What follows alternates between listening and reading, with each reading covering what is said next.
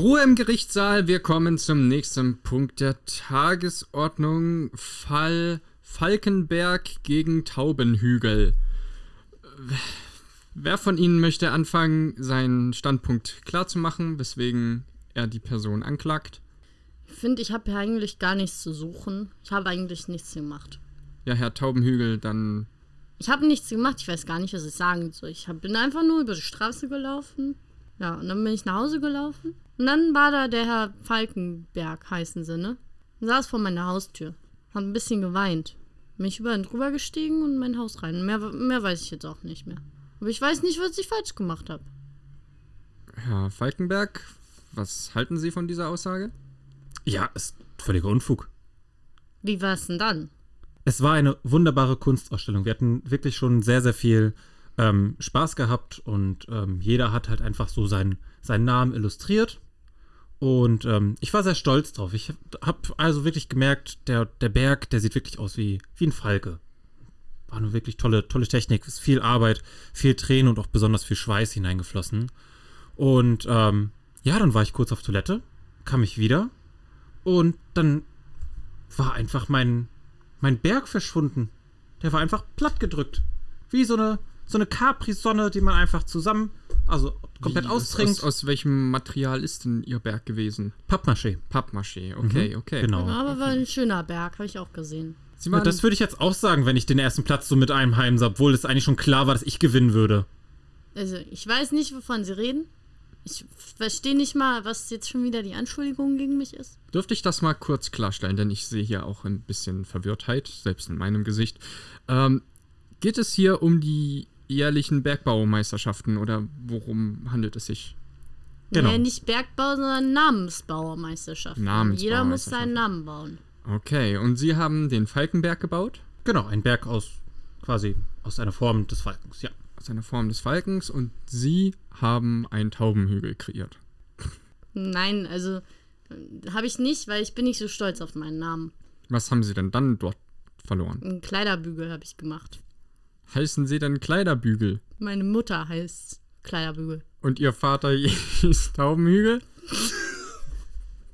Nee, der Vater hieß Taubenflügel und daraus ist dann der Taubenhügel entstanden. Tauben. Ja, okay, okay. Kleider- Wieso, wieso kennen Sie sich dann mit Ihrer Familienangelegenheit auf? Hat, hat da der Falkenberg mitgemischt in dieser Evolution? Nein, also Wir die haben Falkenbergs leider schon eine längere, vermischte, verbundene, verflochtene Geschichte miteinander. Eine Blutsfehde, ja.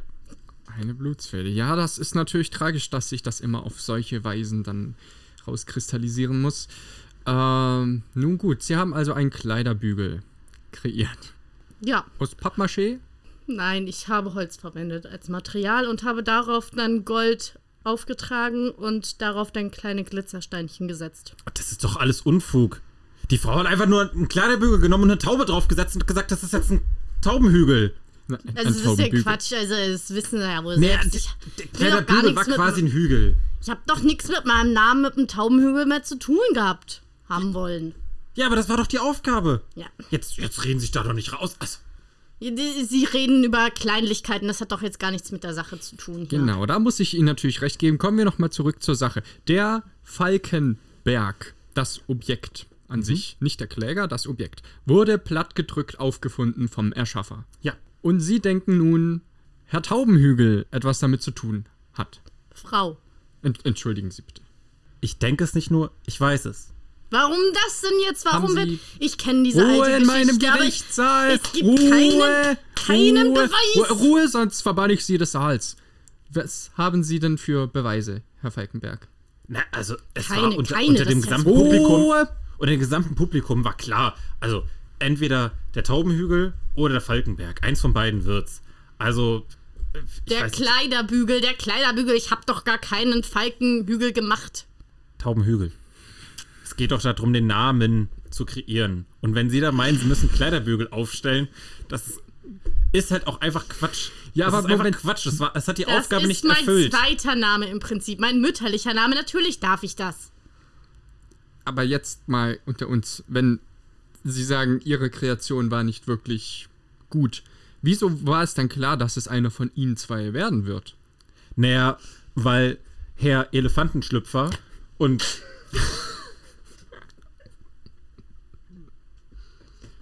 Ja.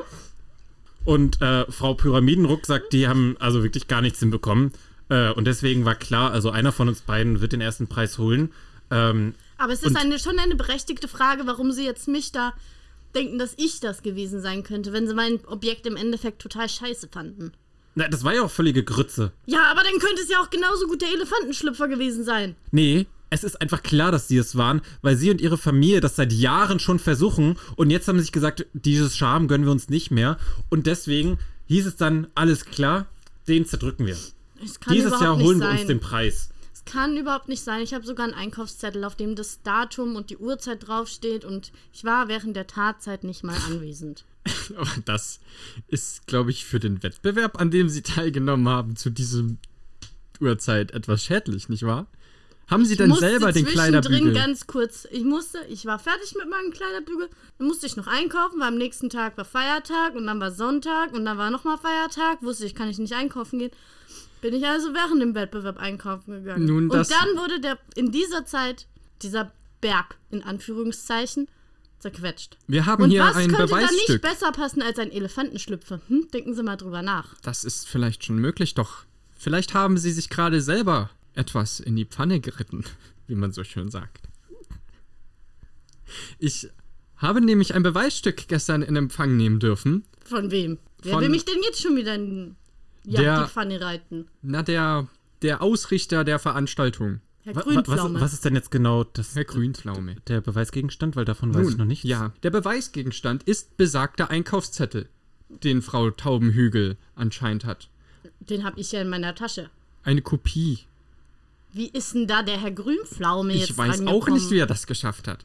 Aber Sie waren ja einkaufen währenddessen. Mhm. Wissen Sie, was hier drauf steht? Was Sie eingekauft haben? Angeblich einen Kleiderbügel. Da wird ja das Pferd in der Pfanne verrückt. Sie haben nicht mal selber teilgenommen, um Ihren Namen, den Sie nicht mal getroffen haben bei diesem Wettbewerb, zu bauen. Haben Sie einfach einen Made in China Kleiderbügel genommen.